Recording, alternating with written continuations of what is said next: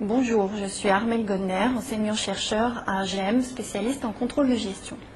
Donc aujourd'hui, nous allons travailler sur le budget, qui est un outil essentiel du contrôle de gestion, justement, et qui va nous occuper une bonne partie du module fondement du contrôle de gestion.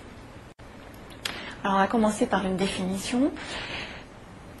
Donc un budget, de quoi s'agit-il? Eh bien c'est une prévision financière chiffrée. Donc on va avoir un chiffre d'affaires, des évaluations de coûts et pour la synthèse de, ces deux éléments, un résultat calculé en prévisionnel. Mais en général, c'est tout ce qu'on retient, c'est cette prévision financière chiffrée. En fait, cette prévision, ce n'est que la partie visible d'un iceberg dont la face cachée est ce qu'on appelle le plan d'action, qui définit qui doit faire quoi et avec quels moyens et à quel moment. Donc, on verra tout à l'heure un petit peu plus euh, longuement sur un exemple à quoi peut ressembler un plan d'action.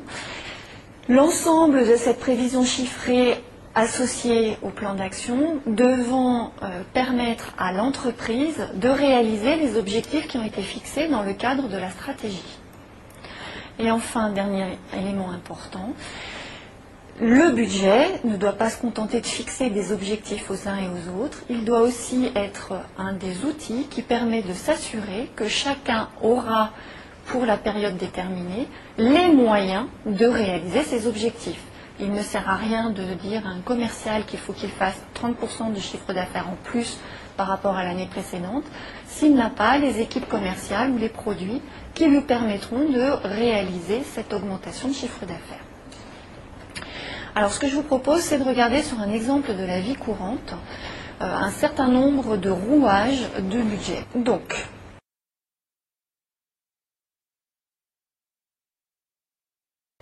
Donc la première solution que nous allons voir, c'est celle qui consiste à euh, obtenir de meilleurs prix déjà. Alors obtenir de meilleurs prix, ce sera peut-être sur euh, le billet d'avion, pourquoi pas? Ce sera peut-être sur l'hôtel de mi-pension, peut-être sur la location de voiture. Tout va être affaire de négociation ou de changement euh, de prestataire de service. Peut-être qu'on allait voir une autre agence de voyage. Des solutions moins onéreuses pourront être proposées sans remettre en cause la nature du projet.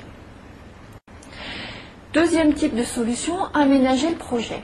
Alors de quoi s'agit-il? Eh bien cette fois-ci, on va revoir sans doute à la baisse le projet de façon à ce qu'il coûte moins cher. L'idée étant bien sûr de revoir en priorité ce qui est le moins important. Pour certaines familles, ce qui sera le moins important, ce sera les repas de midi. Pour d'autres, ce sera euh, l'hôtel de mi-pension dont la catégorie pourra être revue à la baisse. Pour d'autres, ce sera sur les photos. Chacun fera les choix euh, qui seront les plus logiques pour lui en fonction des objectifs visés et de ses habitudes et de son mode habituel de fonctionnement. C'est rigoureusement la même chose que ce qui se passe en entreprise, où donc euh, souvent la direction générale ou les superviseurs d'un ensemble de services vont faire des arbitrages en fonction de ce qui lui paraît le plus important. Et certaines habitudes seront remises en cause, d'autres non, sans qu'il y ait euh, de véritable rationalité derrière. Simplement, ce sont les arbitrages qui paraissent le plus naturels aux superviseurs. Alors l'autre solution, bien sûr, c'est de travailler sur les ressources. Donc, par exemple, euh, eh de réduire la réserve souhaitée pour l'autre projet. Peut-être pourra-t-on retarder euh, l'achat d'une nouvelle voiture. Donc, peut-être peut-on consacrer un peu plus d'argent des économies au projet vacances. Peut-être peut-on faire des heures supplémentaires et donc espérer des revenus supérieurs à ce qui avait été prévu dans un premier temps. Peut-être pourra-t-on se serrer la ceinture pendant les quelques mois qui précèdent les vacances et donc réduire d'autant les dépenses courantes. Et enfin, dernière solution, peut-être le recours à un emprunt sera-t-il compris comme étant la meilleure solution qui ne remettra en cause ni le projet vacances ni le projet d'achat de voiture euh, et qui finalement ne posera pas de problème quand il faudra commencer à rembourser les vacances.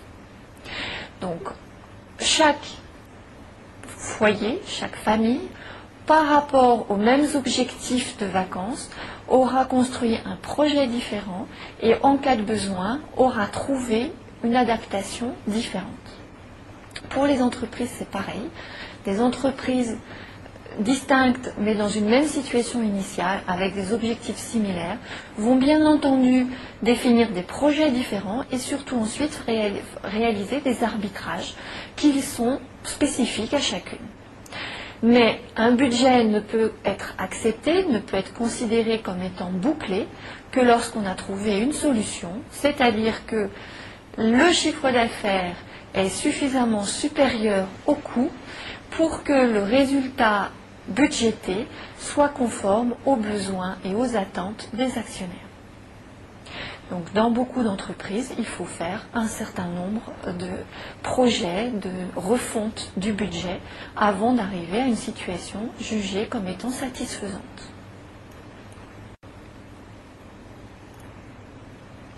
La dernière solution, c'est quand même aussi de revoir tout depuis le début.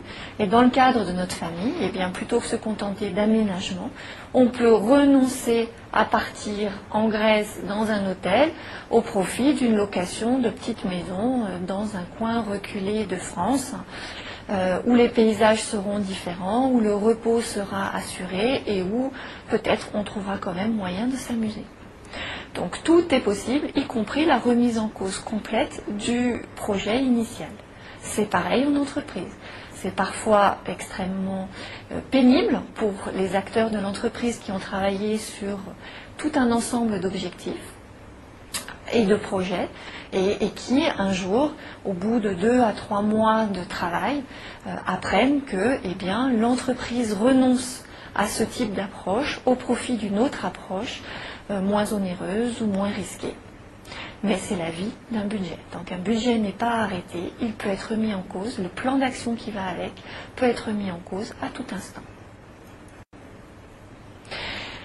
Que dire de plus sur le budget? Eh bien maintenant on va revenir euh, plus dans le monde de l'entreprise avec quelques règles importantes qui, pour certaines, ont déjà été illustrées au travers de cet exemple.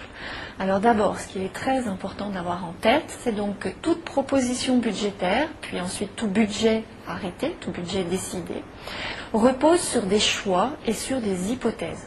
On n'est pas sur du sûr. Euh, dans le cadre de la famille pour laquelle on a pris l'exemple d'un départ en vacances, on n'est pas sûr que les revenus escomptés seront bien là. Peut-être entre-temps, quelqu'un sera-t-il licencié et les revenus ne seront pas ce qui était prévu. Dans le cadre d'une entreprise, on n'est jamais sûr du chiffre d'affaires qu'on envisage. Mais il faut bien prendre des hypothèses, il faut bien euh, essayer quand même de prévoir l'avenir. Donc on pose ces hypothèses et on fait des choix quand on a plusieurs solutions qui s'offrent à nous. Deuxième élément très important, toute proposition budgétaire ou tout budget arrêté se traduit par des objectifs financiers, mais aussi des objectifs non financiers. Je parlais tout à l'heure des actionnaires qui attendent un résultat minimal sur l'année en cours. Ça, c'est un objectif financier. Mais la financier ne suffit pas.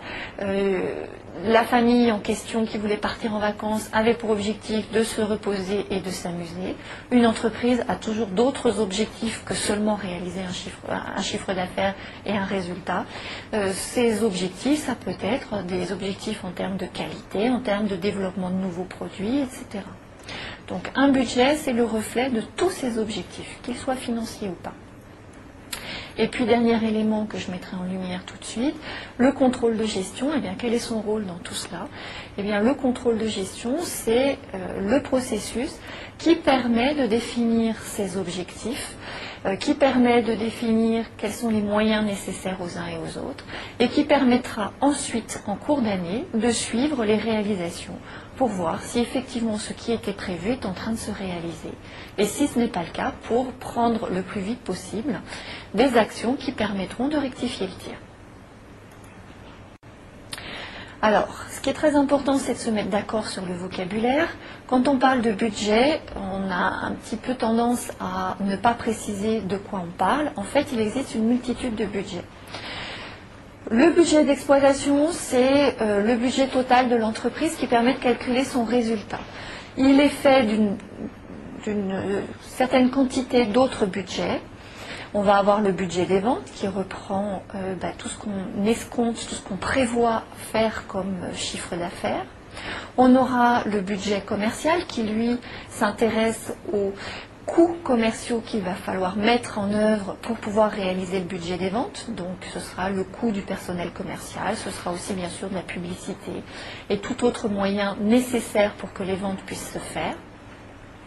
On va avoir le budget de production, et là il s'agira de tous les coûts d'usine si c'est une entreprise qui produit elle-même. On aura les budgets d'achat, et puis ces budgets, eh bien, on les aura pour l'ensemble de l'entreprise, mais la plupart du temps, on les décline aussi par service, ou par projet, ou par activité, ou par zone géographique.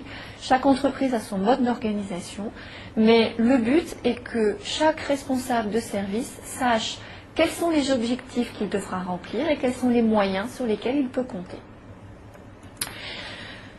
À côté du budget d'exploitation se trouve le budget d'investissement, qui euh, définit qui, dans quel service va pouvoir procéder à quel investissement, pour quel coût et à quelle date. Et puis enfin, on aura le budget de trésorerie qui, lui, euh, travaille, vise à définir euh, si, et à vérifier qu'on aura à tout instant les moyens de payer les fournisseurs, et les prestataires de services et les salariés et tous ceux à qui on aura quelque chose à payer, eh bien qu'on aura les moyens de les payer le jour dit. Et l'ensemble de ces trois budgets, exploitation, investissement et trésorerie, c'est ce qu'on appelle le budget global. Donc n'hésitez pas en cas d'ambiguïté, si on vous parle de budget et que le contexte ne vous permet pas de savoir de quel budget on parle, de faire préciser votre interlocuteur. Autre élément important, un budget, eh bien habituellement, il a une durée de vie de un an. Ça, c'était la vision classique du budget. De plus en plus, on trouve des entreprises qui trouvent que euh, un an c'est trop court et qui cherchent à avoir une visibilité de leur avenir sur plus long terme. En général, 18 mois est le maximum, mais on peut euh, imaginer d'autres façons de faire. Et puis, euh, il faut savoir aussi qu'un budget peut euh, s'étaler sur plusieurs années à partir du moment où euh, c'est un budget qui s'intéresse à un projet dont la durée de vie est de plus de un an. il y avait le cas, par exemple, j'ai en tête le cas d'une grande entreprise de la région grenobloise qui travaillaient sur des projets pouvant aller sur euh, plus de 5 ans. Il s'agissait de bateaux qui devaient être construits et équipés de matériel sophistiqué, euh, électrique et électronique. Et les projets étant sur 4 à 5 ans, les budgets étaient également réalisés sur 4 à 5 ans dès le départ, avant que le projet ne soit lancé. La définition que je vous ai proposée tout à l'heure a mis en, évidence le lien qui existe entre le budget et la réalisation des objectifs. Donc un budget, euh, le budget c'est un des outils de mise en œuvre de la stratégie. Alors ce qui est intéressant, c'est de voir comment il s'articule avec d'autres outils de mise en œuvre de la stratégie. Alors tout en amont, au tout démarrage de la stratégie, il y a ce qu'on appelle la vision stratégique. La vision stratégique, ça pourra être donc quand une entreprise décide que euh, dans 10 ans, elle veut devenir le leader dans son domaine et elle précise bien quel est le domaine visé. Vient ensuite, ce n'est pas obligatoire, mais l'outil qui vient ensuite pour les entreprises qui essayent vraiment d'utiliser tous les outils possibles, c'est le plan à 10 ans qui va donner les grandes tendances de chaque année, qu'est-ce qui va se passer, quels sont les investissements qui vont avoir lieu, quelles sont les, grandes étapes qui vont permettre de euh, mettre en œuvre la vision stratégique énoncée précédemment? Vient ensuite, toujours pour les entreprises qui acceptent d'aller jusqu'au bout de la logique, le plan à moyen terme. Alors moyen terme, c'est entre 3 et 5 ans selon les entreprises. Et que trouve-t-on dans un plan à moyen terme? Les choses sont relativement précises, puisque pour chaque année, on va essayer d'estimer le chiffre d'affaires, les coûts de production dans les grandes masses et le résultat. Enfin seulement vient le budget. Alors je dis enfin seulement, c'est toujours dans le cas des entreprises qui suivent toute la logique. un certain nombre d'entreprises ont des budgets et n'ont pas une vision stratégique explicite et partagée, encore moins de plans à 10 ans ou de plans à moyen terme, elles ont simplement un budget. On peut faire un budget en dehors de tout le reste. Mais si on a une vision stratégique, le budget doit s'inscrire dans la lignée de tous les autres outils que je viens d'énoncer. Alors à ce moment-là, eh le budget va pouvoir être fait service par service mais pour chaque service, le budget, c'est la première année du plan à 3 ou à 5 ans, décliné de façon beaucoup plus précise. Alors beaucoup plus précise puisqu'on le fait service par service et non pas seulement pour l'ensemble de l'entreprise, mais aussi beaucoup plus précise parce qu'on va aller dans le détail.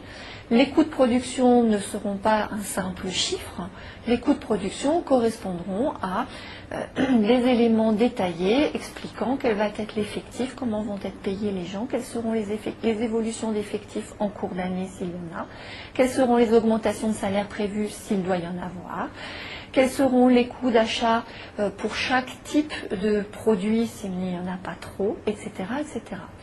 Donc, dans le cadre du budget, les différents choix possibles auront été explicités et donc les chiffrages auront été faits de façon beaucoup plus précise que ce qu'on fait dans le cadre du plan à 3 ou à 5 ans, euh, où là, on raisonne plutôt en grande masse.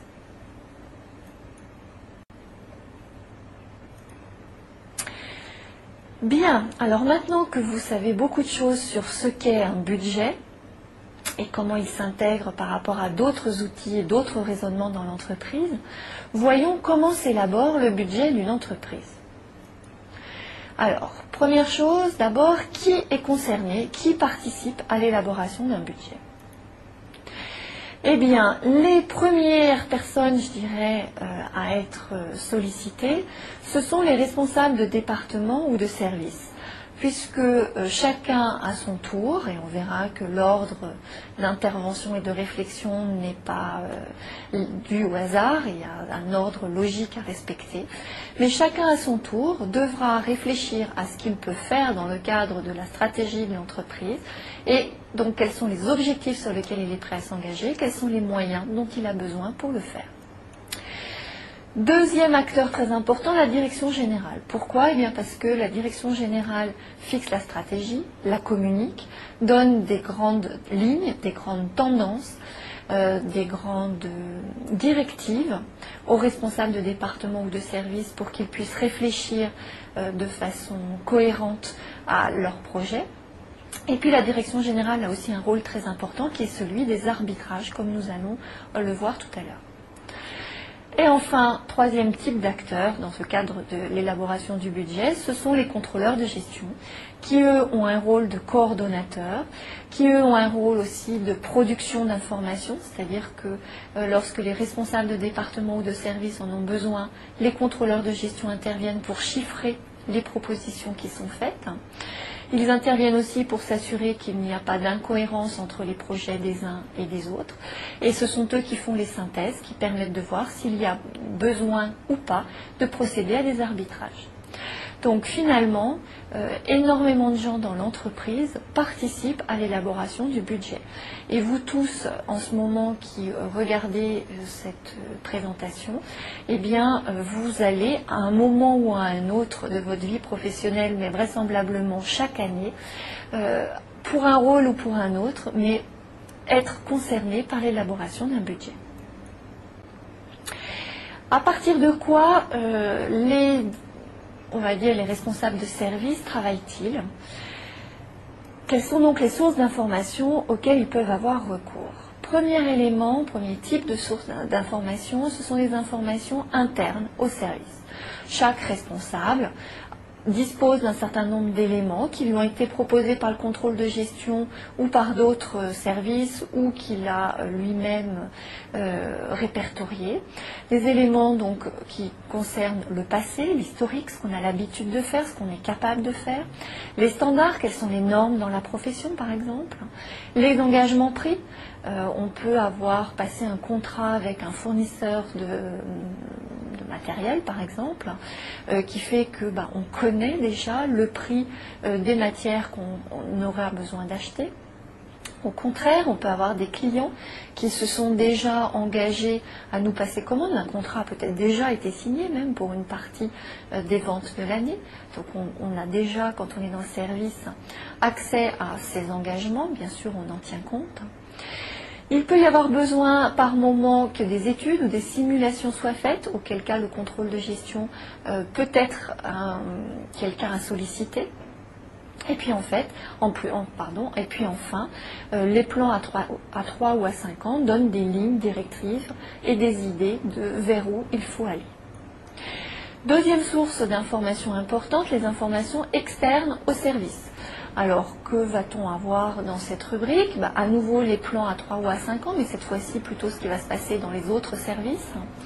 Les budgets des autres services peuvent être très importants. Si je suis un service production, il faut que je sache ce que les commerciaux envisagent de vendre pour savoir ce qu'il va falloir que je produise. L'inflation prévue est évidemment une information importante. La politique salariale également, euh, qui est définie en général dans d'autres services que euh, les services opérationnels. Enfin, on va avoir une source d'information extérieure à l'entreprise, des journaux spécialisés, des instituts professionnels, des syndicats professionnels, euh, des cabinets de conseil peuvent apporter des informations qui aident à appréhender l'avenir. Mais au milieu de tout ça, eh bien, il ne faut pas ignorer l'intuition, le flair, l'expérience qui va faire qu'un responsable de service pense que les choses vont plutôt se passer d'une certaine façon que d'une autre. Et ça, euh, c'est souvent une source d'information extrêmement importante. Maintenant, ce qu'il faut également savoir quand on est euh, en train de réfléchir à comment s'élabore un budget, eh bien, c'est que euh, les budgets des uns et des autres sont interdépendants. Donc, je disais tout à l'heure que les responsables de service sont sollicités euh, dans un ordre qui ne doit rien au hasard. Alors pourquoi? La première chose, c'est euh, le point de départ, je dirais, dans quasiment toutes les entreprises, ça va être le budget des ventes. Pourquoi? C'est parce que ce n'est qu'à partir du budget des ventes qu'on va pouvoir définir le budget commercial. Et ce n'est qu'à partir du budget des ventes, une fois qu'on connaît euh, les stocks de produits finis qu'on peut espérer avoir à la fin de l'année, eh bien, ce n'est qu'à partir de ces deux éléments-là qu'on va pouvoir définir quelles vont être les quantités à produire pour l'exercice sur lequel on travaille. Et ça, c'est une information importante pour tout un ensemble de gens. D'abord, on va s'intéresser aux achats, donc savoir ce qu'il va falloir produire est évidemment indispensable pour définir ce qu'il va falloir acheter comme matière première. À nouveau, il faut aussi euh, coupler cette information quantité à produire avec l'information des quantités de stock de matière qui devraient être disponibles au début de l'exercice. Ce n'est que en sachant quel va être euh, l'investissement en termes de matériel productif possible qu'on pourra également définir quels vont être les besoins en termes de main-d'œuvre, en termes de temps machine, et puis pour l'ensemble des autres coûts de production également, ce n'est qu'à ce moment-là qu'on pourra les prévoir.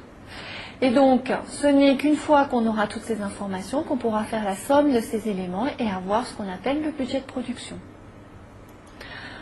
Enfin, les services centraux, c'est-à-dire les sièges sociaux, tous les services comme les ressources humaines, la direction générale, la comptabilité, la finance, euh, les services achats, euh, tous ces services-là pourront faire des prévisions parce qu'enfin, ils sauront qu'est-ce qu'on attend d'eux et donc quels sont les coûts qu'il faut prévoir. Je vais prendre l'exemple, par exemple, des ressources humaines. Eh bien, comment prévoir le coût du service des ressources humaines si on ne sait pas combien de recrutements vont devoir être prévus et réalisés sur l'année? Donc, ce n'est que euh, quand les autres services auront euh, défini leur projet que les services centraux pourront euh, préciser leur, euh, leur action à venir. Et donc, ce n'est qu'une fois que tous ces éléments auront été définis qu'on pourra faire la synthèse et avoir donc le budget d'exploitation, calculer le résultat correspondant. Et enfin, quand le résultat correspondant sera jugé satisfaisant, on s'intéressera à l'aspect trésorerie. Donc il y a bien un ordre logique des choses qui impose à chacun de travailler et de fournir sa proposition en temps et en heure de façon à ce que les services qui suivent puissent également avoir le temps de préparer euh, leur euh, projet de l'année qui suit. Alors, ces, interactions, ces interdépendances entre les projets des uns et les projets des autres nécessitent de faire des contrôles de cohérence. Alors, quel contrôle? Eh bien, par exemple, s'assurer, ça c'est le travail du contrôleur de gestion, s'assurer que euh, le budget des ventes est possible à partir du budget commercial qui a été défini. S'il faut faire deux fois plus de ventes avec les mêmes effectifs de vendeurs, euh, eh bien, il doit y avoir une bonne raison, une explication, mais s'il n'y a pas d'explication, alors c'est qu'il est irréaliste de penser qu'on réalisera l'objectif fixé. De la même façon, il faut s'assurer que ce que la production est capable de fabriquer est possible, euh, est cohérent et compatible avec ce que les vendeurs ont l'intention de vendre. Autre exemple, il va falloir, s'assurer que euh, la capacité des machines est suffisante compte tenu du fait des investissements qui sont prévus. Et puis d'autres contrôles de cohérence peuvent être nécessaires à différents endroits. Ça fait partie du travail du contrôleur de gestion, une fois qu'il a reçu les propositions des uns et des autres, de s'assurer qu'il y a bien cohérence et que l'ensemble des propositions euh, ont un sens mis bout à bout pour faire un budget pour l'ensemble de l'entreprise. Autre opération importante, on l'a dit, il va y avoir des allers-retours, et bien c'est ce qu'on appelle les itérations. Donc quand vous entendrez itération, qu'est-ce que ça veut dire? Eh bien c'est justement les retours en arrière quand il y a une incompatibilité qui apparaît. Donc si le budget des ventes et de la distribution a été fixé à un certain niveau, mais qu'en production on se rend compte qu'on ne pourra pas suivre, eh il va falloir corriger le budget des ventes jusqu'à arriver à une solution compatible avec ce que peut faire la production. Ou alors il faudra travailler en production et trouver une autre solution, investir ou sous-traiter une partie des opérations habituellement faites à domicile. De la même façon, si euh, une fois que le, budget de production a été défini, on a des problèmes en termes d'approvisionnement, on voit bien qu'il va y avoir des soucis euh, parce que nos fournisseurs habituels ne pourront peut-être pas produire euh, et nous livrer dans les quantités dont nous aurons besoin, eh bien il peut être effectué un retour au niveau du budget de production et éventuellement à nouveau encore au niveau du budget des ventes. Budget des services généraux, pareil, s'il y a une incompatibilité, on peut être amené à revenir à un niveau précédent de raisonnement, que ce soit au niveau du budget des ventes, de la production ou des approvisionnements. Et quand l'ensemble de ces budgets sont compatibles, qu'on arrive à un résultat qui paraît satisfaisant, eh bien, on peut être amené à revoir le tout si au niveau du budget trésorerie et des comptes prévisionnels apparaît un problème et une difficulté. Pour passer d'une étape à l'autre, eh bien, il y a donc ces allers-retours. Par moment, il faut trancher, sinon on finirait par tourner en rond, chaque responsable de service campant sur ses positions et disant j'ai besoin de ça pour fonctionner. Donc il faut qu'il y ait des supérieurs qui, à un moment ou à un autre, prennent position en faveur d'un projet, malheureusement au détriment d'autres projets. Donc ça, c'est ce que nous appelons les arbitrages. Et ce n'est qu'une fois que tout cela euh, est cohérent, que les résultats auxquels on arrive sont jugés satisfaisants par rapport aux attentes des actionnaires et que les difficultés de refinancement ont été résolues, ce n'est qu'à ce moment-là qu'on peut considérer que le budget est définitif, auquel cas il sert d'objectif à tous ceux qui euh, sont responsables euh, d'une partie, d'un service ou d'une activité. Alors maintenant, dernière question euh, que je veux traiter avec vous dans le cadre du budget, c'est euh, comment informer et responsabiliser chaque acteur de l'entreprise euh, au travers de l'organisation des suivis budgétaires. Alors, ce qui est important, c'est d'avoir en tête que les suivis peuvent être organisés de façon différente selon les entreprises. Première façon de s'organiser, c'est certains services sont considérés comme étant des centres de coûts, d'autres sont considérés comme étant des centres de recettes. Qu'est-ce qu'un centre de coûts? C'est un service ou un morceau de service qui, euh, dont le budget ne comporte que des coûts que qu'est-ce qu'un centre de recettes, pardon, c'est un service ou un morceau de service dont le budget ne comporte que des recettes. Donc un centre de recettes, ici dans l'exemple que je vous propose, ça va être le service commercial, euh, qui a un chiffre d'affaires. Voilà, ça, le chiffre d'affaires peut à lui seul constituer un centre de recettes. Par contre, le service production, lui, pourra ne constituer qu'un centre de coût, puisque la production n'a pas pour vocation de vendre quoi que ce soit, mais a pour vocation, au contraire, de produire, et pour cela, il faut qu'elle dépense. Une autre façon euh, de procéder, c'est ce qu'on appelle l'organisation en centre de profit. Cette fois-ci, que fait-on? Eh bien, je dirais que le plus important est ce qui se passe au niveau du service production pour commencer. Donc, le service production, on va euh, non pas se contenter de lui montrer ce qu'il dépense, on va aussi lui fixer euh, un prix de cession et on va lui dire qu'il est prestataire de service pour le service commercial et que les produits qu'il va livrer au service commercial eh pourront être facturés à ce service commercial à un certain niveau. Donc, par exemple, dans l'exemple que j'ai pris, au niveau prévu des coûts. Qu'est-ce que ça signifie? Eh bien, ça signifie que, à l'inverse, en contrepartie, le service commercial va se voir facturer, donc va avoir des coûts de production qu'il ne voyait pas dans l'organisation en centre de recettes. Là, il a des coûts de production des produits vendus qui correspondent à ce que le service production facture en contrepartie des livraisons qu'il a réalisées. Quel est le but du jeu? Eh bien, le but du jeu, ça va être de faire apparaître une marge. Les commerciaux, seulement s'ils ont accès aux coûts de production des produits vendus, peuvent se sentir à ce moment-là responsables de la marge réalisée et donc faire leur maximum pour que les prix de vente qui sont bien euh, la résultante de leur action, que ces prix de vente permettent à l'entreprise d'avoir une marge suffisante. Donc quand on est en centre de profit, on est beaucoup plus motivant pour les commerciaux euh, à, obtenir les prix les meilleurs possibles. Alors que quand on est qu'en centre de recettes, les commerciaux vont avoir pour objectif de faire le maximum de chiffre d'affaires et vont être tentés de vendre le maximum de produits à n'importe quel prix. Et tant pis si l'entreprise perd de l'argent. Donc les deux modes d'organisation existent, mais ce qui va le plus aller dans le sens euh, de la maximisation du résultat de l'entreprise, c'est une organisation en centre de profit. De la même façon, pour les gens de la production, il est très motivant euh, de essayer de produire au moindre coût. S'ils arrivent à produire à un coût inférieur à ce qui était prévu, ils vont avoir une marge positive et on va d'office, d'emblée, visualiser quel est le résultat supplémentaire réalisé grâce à leur euh, forte, à leur bonne performance, à la bonne productivité ou à, la solution qu'ils ont trouvée qui leur a permis de réduire les coûts par rapport à ce qui était initialement prévu. Au contraire, si les coûts dérapent, eh bien, ils vont visualiser tout de suite quelle est la perte de résultats générée par ce dérapage. Donc c'est pour eux euh, assez motivant de, visualiser tout de suite les résultats de leurs actions euh, en sachant quel est l'impact sur le résultat de ces actions.